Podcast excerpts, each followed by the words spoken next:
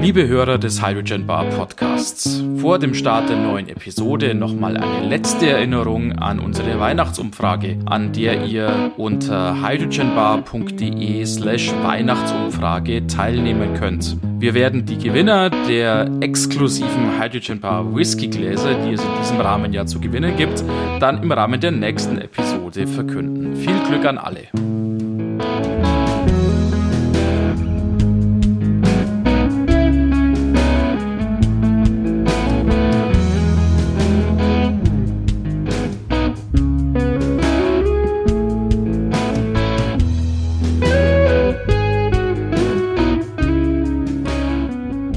Herzlich willkommen an der Hydrogen Bar, eine neue Folge eures Lieblingspodcasts rund um die schönen Themen Wasserstoff und Brennstoffzelle. Und wir freuen uns in dieser Woche, Johannes und ich, dass wir wieder einen Gast hier an der Bar begrüßen dürfen. Schon letzte Woche war er ja da. Hallo Christoph, Servus. Schön, dass du auch in dieser Woche wieder die Zeit gefunden hast und es dich hier mit uns gemütlich gemacht hast. Ja, hallo. Ja, Christoph, es freut uns wirklich sehr. Du hast letzte Woche schon über einige deiner Projekte gesprochen, die du in den letzten 20 Jahren begleitet hast. Da kam auch ähm, das Projekt Hydrospider auf. Magst du uns da vielleicht nochmal eine kurze Zusammenfassung geben, was denn die oder der das Hydrospider ist? Ja, die Hydrospider AG ist in der Schweiz zuständig, den grünen Wasserstoff zu produzieren, den dann die LKWs von Hyundai Hydrogen Mobility letztendlich tanken. Es gibt ja im Moment ungefähr 50 davon und mhm. sollen noch bald über 1000 werden. Mhm. Und die Hydrospider ist eben letztendlich ein Joint Venture äh, aus der H2 Energy und Alpic und Linde und betreibt im Moment eine kleine Elektrolyseanlage in Gösgen, äh, einem Wasserkraftwerk mit zwei Megawatt, äh, wo dann der Wasserstoff eben komprimiert und in 20 Fuß Transportcontainer mhm. eingespeichert wird. Und diese Transportcontainer, wie der Name schon sagt, die werden dann entsprechend an die Tankstellen gefahren. Äh, dort bedient sich der Verdichter der Tankstelle aus den Containern so lange, bis sie leer mhm. sind und dann werden sie eben immer im Prinzip leer gegen voll getauscht. Ja. So mhm. ist das Konzept. Ja. Wenn ich es richtig weiß, wir haben im Podcast ja auch ein, zwei Mal schon drüber berichtet oder drüber gesprochen, fußt dieses ganze Konzept ja auf einem Speicherdruckniveau von 350 Bar, richtig? Mhm. Was natürlich gerade für so ein ähm, Leuchtturmprojekt, was halt in dieser Größenordnung jetzt, glaube ich, noch nicht sehr weit verbreitet ist, natürlich gewisse Vorteile bietet soweit ich das jetzt beurteilen kann. Wie siehst du das? Ja, das ist natürlich eine alles in allem sehr komplexe Thematik. Also ich meine, das eine ist ja das, der Druck, mit dem ich diese Speichercontainer betreibe oder mit dem ich die Logistik betreibe und das andere ist dann der Druck, mit dem ich die LKW betreibe. Und wenn du mich jetzt fragst, 350 oder 700 Bar, also im Moment ist, ist eben Hyundai bei 350 Bar bei den LKWs für die Schweiz das ist natürlich das deutlich einfachere System, zumal wenn man dann Typ mhm. 3 Tanks nimmt, dann braucht man auch keine Vorkühlung. Mhm. Dann kann man eigentlich auch schon von so einem Container mit 350 Bar oder mehr relativ viel durch Überströmen erreichen. Ja. Ähm, weil die haben ja auch immer mehrere Bänke. Also das ist ja nicht so, dass das ein Gefäß ist, sondern das sind ja mehrere Banken eben, die man dann nacheinander kaskadiert eben zur Befüllung nehmen kann. Ja. Äh, und damit natürlich Volumen machen und, und auch den Verdichter ein bisschen entlasten, beziehungsweise natürlich auch eine gewisse Redundanz zu einem Verdichter bereitstellen. Auf der anderen Seite 700 Bar bringt natürlich dem LKW mehr Reichweite, das ist auch keine Frage, weil man auch sagen muss, es ist jetzt nicht die doppelte Reichweite aus den gleichen mhm. Zylindern, sondern es sind nur so 60, 65 Prozent mehr äh, wegen der wegen der Dichtefunktion beim Wasserstoff, die da drin sind. Äh, und ich denke, man wird sehen in Zukunft, wie das Ganze weitergeht. Viele Hersteller setzen eben auch auf 700 Bar ist auch legitim, denn am Ende müssen sich ja die Wasserstoff-Lkw auch irgendwo nach unten von den Batterie-Lkw abgrenzen. Und da ist natürlich Reichweite schon der entscheidende Faktor. Mhm. Aber es ist eben auf der mhm. Infrastrukturseite einfach ein bisschen komplexer. Vielleicht mhm. nur zur Erklärung noch schnell, weil du das angesprochen hattest. Die Dichtefunktion sozusagen ähm, es soll ja auch den ein oder anderen Hörer des Podcasts geben, auch der sich jetzt nicht jeden Tag mit dem Thema beschäftigt, obwohl ich das natürlich kaum glauben kann, aber soll es ja geben. Es ist tatsächlich so, die Dichte von Wasserstoff verhält sich nicht linear jetzt über den gesamten äh, Druckbereich. Und ähm, wenn der Druck verhältnismäßig niedrig ist, dann kann man das ja sozusagen noch annähern und sagen, ja gut, die Dichte verhält sich ungefähr linear dazu. Wenn also der Druck steigt, dann steigt auch die Dichte in einem vergleichbaren Maße. Aber wenn die Drücke dann eben höher werden und über 350 Bar vor allem dann halt hinausgehen, Richtung 700 Bar gehen oder halt Richtung 875 Bar gehen, verhält sich halt nicht mehr linear. Und die Dichte steigt nicht mehr in dem gleichen Maße, wie es der Druck tut. Mhm. Ja, es wird eben inkompressibel, ja, also letztendlich wie, wie, eine, wie eine Flüssigkeit irgendwann mal. Ja. Und das ist was, das, das limitiert natürlich die Fantasie nach oben irgendwo, weil irgendwann wird nur noch die Wand äh, des Tanks dicker und ja. äh, der Wasserstoff wird nicht mehr dichter. Ne? Mhm.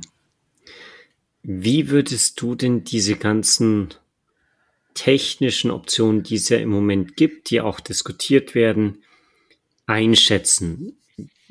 Sagst du da, hat jede dieser Optionen ihre Daseinsberechtigung oder wird es am Ende auf eine Option hinauslaufen und die wird sich durchsetzen? Hast du da ein Gefühl? Ich finde schon, dass es eine Daseinsberechtigung gibt, denn es gibt ja auch große Unterschiede in den Transportaufgaben. Mhm. Also es ist ja ein Riesenunterschied, ob ich jetzt hier so einen kleinen DHL-Laster habe, der mir die Pakete zu Hause vorbeifährt, mhm. äh, oder ob ich einen 40 Tonner habe, der zwischen Polen und Spanien verkehrt. Also für die richtig schweren Lkw, die auch über lange Distanzen fahren, da ist sicherlich jeder Kilometer Reichweite gefragter. Und da ist mhm. sicherlich auch eine 700 Bar Technologie oder gar eine Flüssigwasserstofftechnologie angebracht. Auf der anderen Seite, wie schon gesagt, infrastrukturseitig ist es aufwendiger, weil bei 700 Bar muss ich auch auf jeden Fall kühlen, bei 350, ja gut, da kommt es auf den Tank an. Mhm. Und auch teurer. Man sollte versuchen, diese Systeme möglichst kompatibel zu machen. Also äh, ich meine, eine 700 Bar Tankstelle kann ich ja relativ einfach abregeln, dass sie auch einen 350 Bar LKW ja. befüllen kann. Und andersrum kann ich natürlich mit einem 700 Bar LKW auch an der 350 Bar Tankstelle tanken. Ich kriege halt bloß den Tank zu ungefähr 60 Prozent ja. nur voll. Ja, und beides sollte möglich sein. Und dann könnte man sich vorstellen, dass man halt diese Hubs wirklich, die, die an den großen Autobahnen, an Ost-West- und Nord-Süd-Routen, dass man da diese 700 Bar-Tankstellen, die richtig Heavy-Duty sind, aufbaut, äh, die vornehmlich für die, für die Long-Distance-Fahrzeuge sind mhm. und dann auf der anderen Seite, aber auf der Verteilseite äh, vielleicht auf 350 Bar stärker geht. Wie gesagt, mit der Kompatibilität wäre das einfach machbar. Und äh, ich meine, letztendlich heute haben wir auch Superbenzin, Normalbenzin, äh, verschiedene Qualitäten. Äh, vielleicht kann man das so ein bisschen in Richtung Normalwasserstoff und Superwasserstoff bringen. Am Ende ist es zwar das gleiche Molekül, aber in einer anderen Darreichungsform. Äh, und ich denke auch, dass man das preislich vielleicht voneinander unterscheiden wird. Jetzt hast du ja schon angesprochen, diese Schwerlast, Lastwagen, Heavy Duty, wirklich der Transport von Spanien nach Polen und wieder zurück, vielleicht noch am selben Tag sozusagen. Und es gibt dann ja Spieler im Markt, die für diese Anwendung ja weder auf 350 Bar noch auf 700 Bar setzen, sondern auf den flüssigen Wasserstoff oder, was ja jetzt gerade so der neueste Schrei sozusagen ist, ja sogar auf diesen sogenannten äh, Subcooled Liquid Hydrogen. Wie schätzt du denn hier die Situation ein?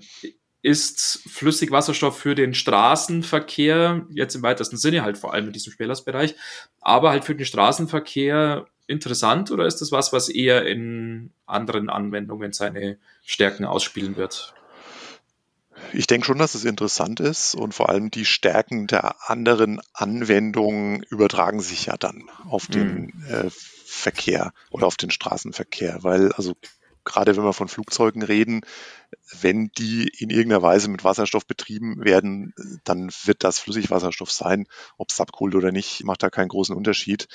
Und da brauche ich dermaßen große Mengen. Also ich glaube, äh, ich habe die Zahl nicht mehr parat, aber eine Handvoll mittelgroße Airbusse und, und dann, dann bist du mit den Flüssigwasserstoffkapazitäten in Europa schon an der Grenze. Ja, da musst du schon ausbauen. Also das werden riesige Mengen und die LKWs werden auch riesige Mengen brauchen. Und, und Auf der anderen Seite reden wir auch über Import von Energie und da gibt es jetzt Ammoniak, LOHC und Flüssigwasserstoff äh, mhm. und, und das, das spielt natürlich da auch noch mit rein, wenn dann irgendwo die Flüssigwasserstoffschiffe hier ankommen. Ja. Warum soll ich das dann nicht auch an die Tankstelle fahren? Ja. Generell ist, ist natürlich ein Wagnis, äh, weil es am Ende auf die kritische Masse ankommt. Ich meine, klar, ein Marktführer wie Daimler, wenn nicht der, wer dann? Ja, der kann ja. sowas machen am Ende ist die Frage, wenn's, wenn kein anderer auf den Zug aufspringt, ja. wird das dann am Ende realisiert oder wird man sich dann vielleicht doch eher in Richtung ja. 700 Bar orientieren? Ja, das ist ein, ein interessantes Rennen, das da im Prinzip gerade abläuft. Glaubst du oder hast, hast du eine Meinung, wo ein Gefühl, worauf das rauslaufen wird? Wo würdest du dein Geld jetzt, auf welches Pferd würdest du dein Geld setzen sozusagen? Also es kann auch gut alle drei Optionen hm. geben. Ich, ich, wie gesagt, ich denke schon zum Anfangen ist jetzt mal 350 Bar das einfachste, das, das hat viele Vorteile. Das hat eben auch, solange es noch nicht so viele Tankstellen gibt, äh, Vorteile, weil man mit mobilen Konzepten da viel einfacher anfangen kann. Ja. 700 Bar ist am Ende wahrscheinlich der Lastenesel, der dann einfach die großen Mengen machen wird, äh, wenn das Ganze ein bisschen reifer ist und macht natürlich auch Sinn, das jetzt schon äh, da jetzt schon zu starten mhm. und flüssig, wie gesagt, so ein bisschen der Joker. Mhm. Also je nachdem, welche Investitionsstrategie du jetzt verfolgst, äh, mhm. kannst du auf das sichere oder auf das eher riskante setzen. Mhm. Nee, wir sind ja im Hydrogen äh, Bar Podcast hier für unser hohes Risiko bekannt und äh, insofern setzen wir natürlich auf den Flüssigwasser. Nein, Quatsch. Also ja, flüssig kommt auf jeden Fall der Bar entgegen. Ja, genau. Richtig. Das muss man natürlich sagen. Das ist ein Argument. Das ist ein valides Argument. ja, ich glaube, ja. zu dieser Diskussion, äh, glaube ich, da könnten wir noch viele Worte verlieren, aber ich befürchte, wir werden es ja auch in dieser Runde nicht lösen und uns nicht auf eine Technologie hier und heute jetzt festlegen äh, können. Ich glaube, das wird nicht funktionieren.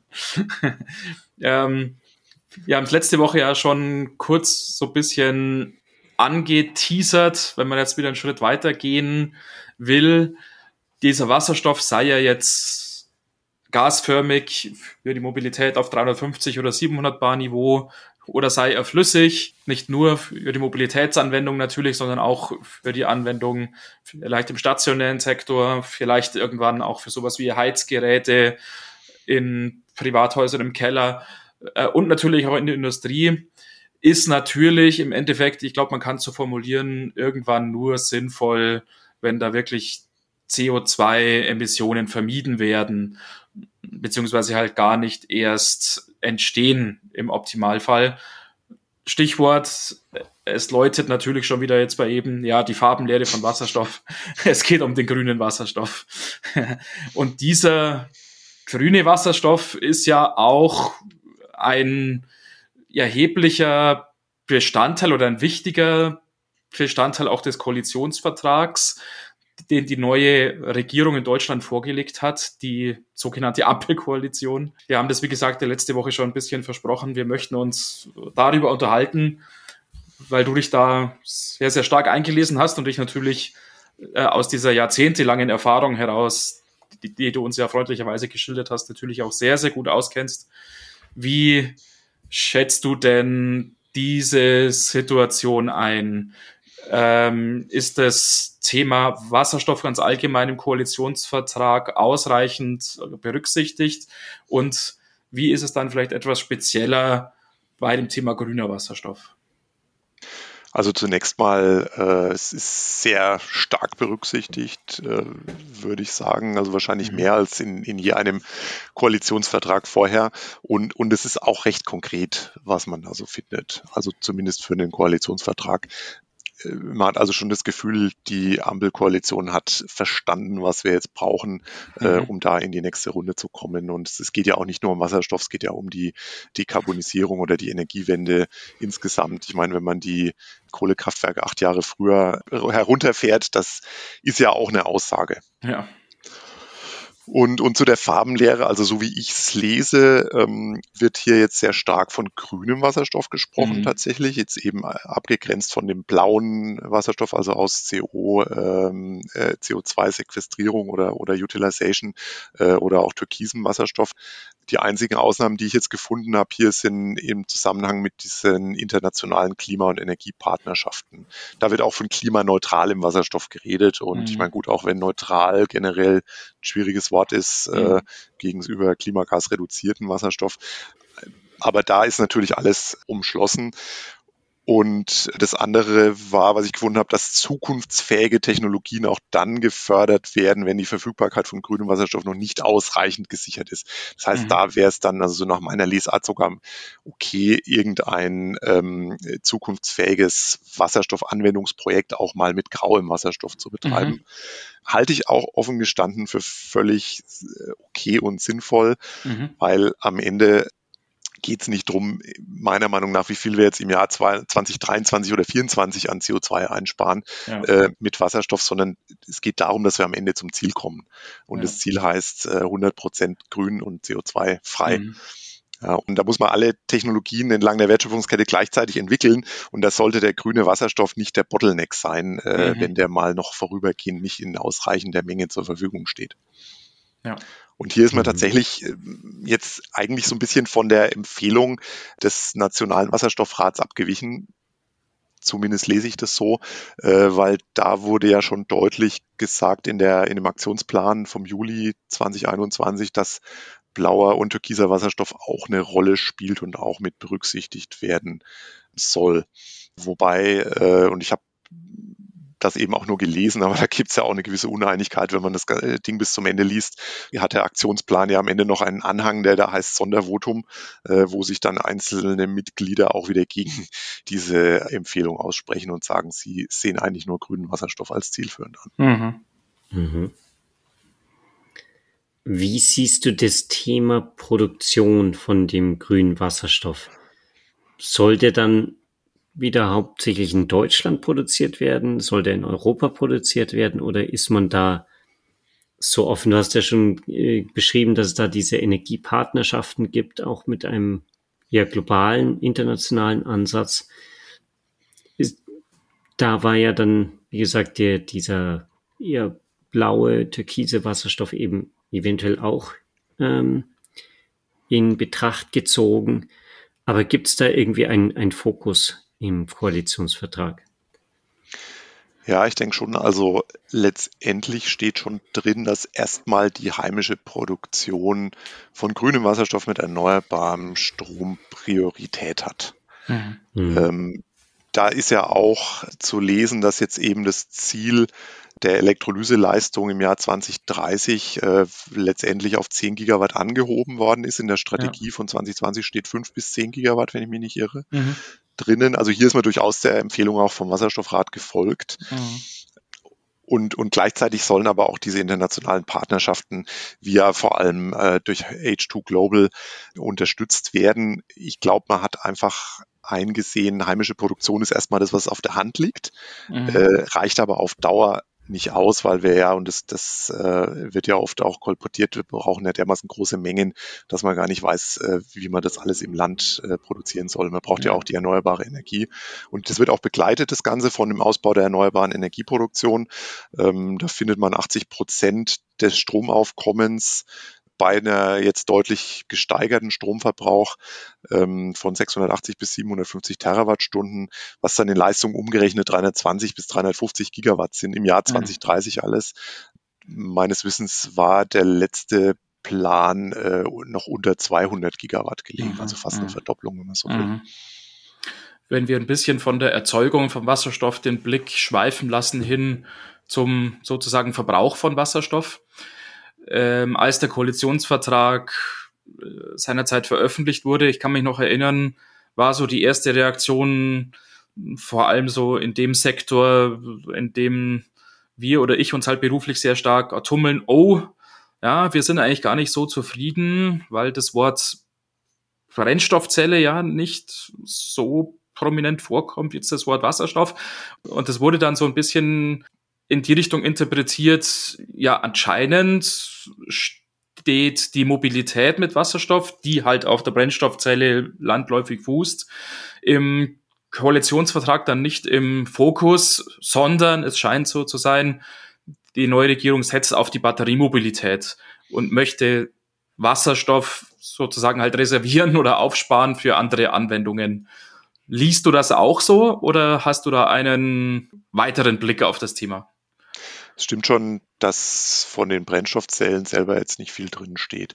Und da gibt es auch so einen Dualismus. Ja. Zum einen wird klargestellt, der Einsatz von Wasserstoff soll nicht auf bestimmte Anwendungsfelder begrenzt sein. Mhm. Zum anderen heißt es aber dann schon auch, es soll vorrangig da eingesetzt werden, wo es eben keine direkte Elektrifizierung äh, geben kann. Ja. Das, das kann man jetzt in Bezug auf die Industrie lesen, dass vielleicht Wärme auch elektrisch bereitgestellt werden kann, da wo es eben möglich ist. Das kann man in Bezug auf den Heizungssektor lesen, äh, dass vielleicht eine Wärmepumpe doch irgendwo äh, bevorzugt wird, äh, wenn es denn möglich ist. Und das kann man natürlich auch auf die Mobilität beziehen und sagen, ja, überall, wo ein Fahrzeug sich auch mit einer Batterie bewegen kann, ohne große Einschränkungen, da soll das so sein. Mhm. Aber es steht zum Beispiel dann auch wieder drin, für die öffentliche Beschaffung sollen Quoten für grünen Wasserstoff eingeführt werden. Und ich, ich habe mich gefragt, was damit gemeint ist. Ich kann es aber eigentlich nur so deuten, dass es dann um, um eben öffentliche Fahrzeuge geht, die dann also Busse und, und Züge vor allem sind, die mit Wasserstoff fahren und da will man dann eben eine Quote einführen. Ja. Also heißt ja letztendlich durch die Hintertür auch wieder, dass man dann solche äh, Fahrzeuge auch haben muss dafür. Und finde ich übrigens auch eine gute Idee, weil es, liegt ja nichts mehr auf der Hand, wenn man den Markt beleben will und die Nachfrage steigern will, äh, dass man äh, die, die Sachen, die man quasi durch Regulierung vorgeben kann, erstmal beeinflussen kann, ja, genau. Mhm. Ja, ja. ja. In dem Zusammenhang war jetzt auch ähm, vor, vor einiger Zeit oder in den letzten Monaten ja auch in Diskussion, dass die Europäische Kommission eben oder die EU bis 2035 die Verbrennerfahrzeuge oder den Verkauf von Verbrennerfahrzeugen abschaffen will. Ähm, wird da in der Hinsicht irgendwas im Koalitionsvertrag gesagt, dass das, dass man dann äh, auf, auf Batteriefahrzeuge hauptsächlich geht oder ist es technologieoffen? Gibt es da Quoten oder Quotenziele für Brennstoffzellenfahrzeuge und, und ähm, Batteriefahrzeuge? Hm, die habe ich jetzt so nicht gefunden. Mhm. Äh, wie gesagt, da bleibt mal allgemein, also dieses Ziel, äh, nur noch CO2-neutrale Fahrzeuge 2035 in Europa, das, das ist da auch zu lesen und auch, dass Deutschland da letztendlich ein bisschen schneller sein muss, weil er die Automobilindustrie dann auch wieder exportieren will. Mhm. Ähm, und dann soll eben die Tank- und Ladeinfrastruktur auch für synthetische Kraftstoffe ausgebaut werden und steht auch was von 15 Millionen E-Pkw bis 2030, wobei ich jetzt schon denke, dass das Brennstoffzellen und Batterieantriebe mhm. dann mhm. sind. Also mhm. immer elektrisch eben. Mhm. Ja. Zur Förderung oder zur Unterstützung dieser ganzen Aktivitäten, die du gerade genannt hast, ist ja unter anderem vorgesehen auch die sogenannte EEG-Umlage äh, abzuschaffen. Ähm, falls es jemand nicht weiß, es ist ja so, unser Strompreis beinhaltet im Moment ja einen Zuschlag, der mehr oder weniger hoch ist. Der kann mal schon nennenswert sein für erneuerbare Energie beziehungsweise regenerativ erzeugten Strom klingt natürlich jetzt irgendwie schön und, und vernünftig, aber es ist letztendlich natürlich so, verteuert natürlich den Strom für den ganz normalen Verbraucher. Jetzt ist es so, wenn ich das richtig überrissen habe, es ist ein Teil des Koalitionsvertrags ja auch der, dass diese EEG-Umlage abgeschafft werden soll. Wie siehst du das? Ist das ein richtiger Schritt, weil er halt vielleicht auch den Strompreis in gewisser Hinsicht senkt? Oder würdest du sagen, nein, wir brauchen so eine EEG-Umlage aus den vorgenannten Gründen? Äh, also es ist richtig, die EEG, es steht so drin, die EEG-Umlage soll zum 1.1.23 schon abgeschafft werden. Mhm. Und das, was dann noch fehlt, wenn da noch was fehlt, das wird dann aus Steuern finanziert. Also ich halte den Schritt grundsätzlich für richtig, weil wir haben ja sehr lange äh, schon die Diskussionen, dass es gar nicht so einfach ist, letztendlich eine Wasserstofferzeugung zu befreien von der EEG-Umlage äh, mhm. und mit EEG-Umlage. Ich meine, die waren letztes Jahr noch, glaube bei sechs Cent oder über sechs Cent. Das alleine reicht aus, damit das Ganze nie wirtschaftlich wird. Also das, das tötet das eigentlich diese, ja. das ist und, quasi eine künstliche Tötung dieses ganzen Geschäftsmodells sozusagen. Ganz also, genau. Ja. Von daher ist es zu begrüßen.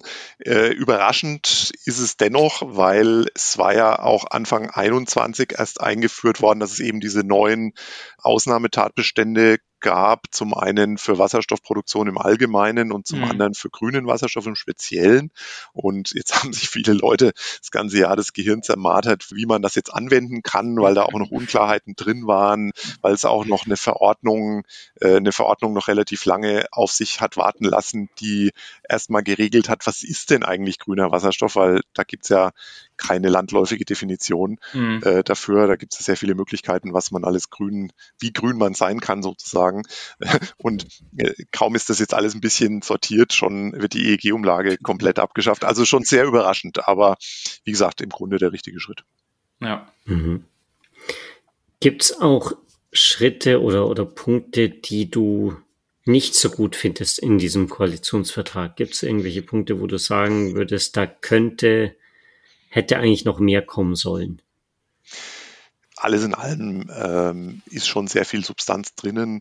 Wie gesagt, und ein Koalitionsvertrag wird jetzt auch normalerweise nicht so konkret, äh, wie man sich das vielleicht wünschen mhm. würde. Und es geht auch ums Thema Förderung, da haben wir jetzt noch gar nicht drüber gesprochen. Da gibt es auch viele Ansätze eben. Letztendlich Deep Sale-Projekte werden erwähnt und Förderung ist auch äh, richtig und wichtig und notwendig. Ich hoffe, trotzdem, dass es auch klar ist, dass wir neben der Förderung auch noch Investitionssicherheit brauchen, gerade ja. für die großen Projekte, weil ich meine, so ein Projekt muss man über viele Jahre refinanzieren äh, und wie sich da der Markt entwickelt für Ammoniak, für Methanol, für grünen Wasserstoff, das, das weiß natürlich heute keiner. Mhm. Und äh, dazu kommt noch, ich meine, die Technologie wird ja immer besser.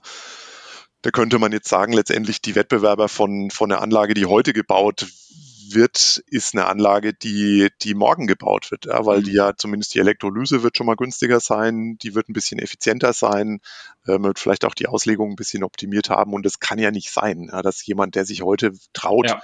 was zu investieren, dann von der Anlage überholt wird, die morgen gebaut wird und viel, viel genau. günstiger genau. produzieren kann.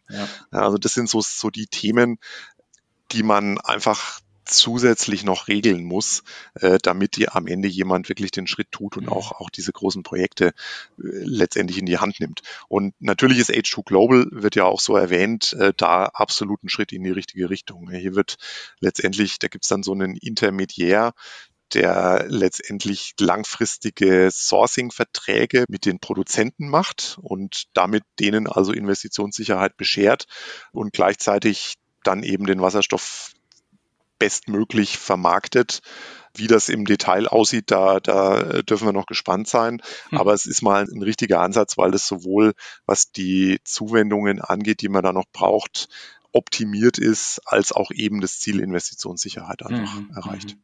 Ja, Christoph, vielen Dank. Äh, hattest du noch eine Frage, Johannes? Nein, nein, ich wollte genau das Gleiche sagen wie du. Okay. Vielen Dank. ja, gerne. super Einblicke die du uns da gegeben hast. Ähm, ja, vielen Dank, dass du da die Zeit mit uns verbracht hast hier an der Bar und mit all unseren Hörern. Ich glaube, wir schätzen es alle. Genau. Ja, hat Spaß gemacht. Auch, auch an euch vielen Dank, äh, dass ich kommen durfte. Ja, gerne. ja, dann, dann sehen wir uns ja vielleicht mal wieder in Persona irgendwann. Ja, auf jeden Fall. Das müssen wir einrichten und dann in Person mal anstoßen. Genau. Und äh, vielleicht ergibt sich ja auch die Möglichkeit, wo du denn auch Lust hast, vielleicht, dass wir in einiger Zeit uns auch wieder hier an der Hydrogen Bar mal wieder treffen und dann vielleicht ganz kritisch analysieren, wie viel denn aus diesen Ankündigungen aus dem Koalitionsvertrag jetzt sozusagen Realität geworden sind und wie viel nicht. Vielleicht können wir uns da ja in äh, zwei, drei Jahren oder sowas nochmal hier treffen und das dann ein bisschen analysieren. Da können wir mhm. mal schauen. Sehr gerne. ja. Wo es denn den Podcast bis dann noch gibt. Also ich mal schauen, wie es läuft. genau, aber zuerst natürlich dir auch einen, einen erfolgreichen Start in deiner neuen Laufbahn dann, der jetzt ein paar Wochen anfängt. Und ja, auch an alle unsere Hörer, wenn ihr Fragen an den Christoph direkt habt, dann schreibt uns gerne über die Webseite, äh, über unser Kontaktformular oder kontakt.hydrogenbar.de und wir werden auf jeden Fall den Kontakt herstellen. Genau. Und ansonsten freuen wir uns, wenn ihr auch in einer Woche wieder einschaltet für die nächste Episode. Nochmal ein letzter Dank an dich, Christoph. Hm. Servus. Schön, dass du da warst und bis bald. Macht's gut. Ciao. Macht's gut. Ciao.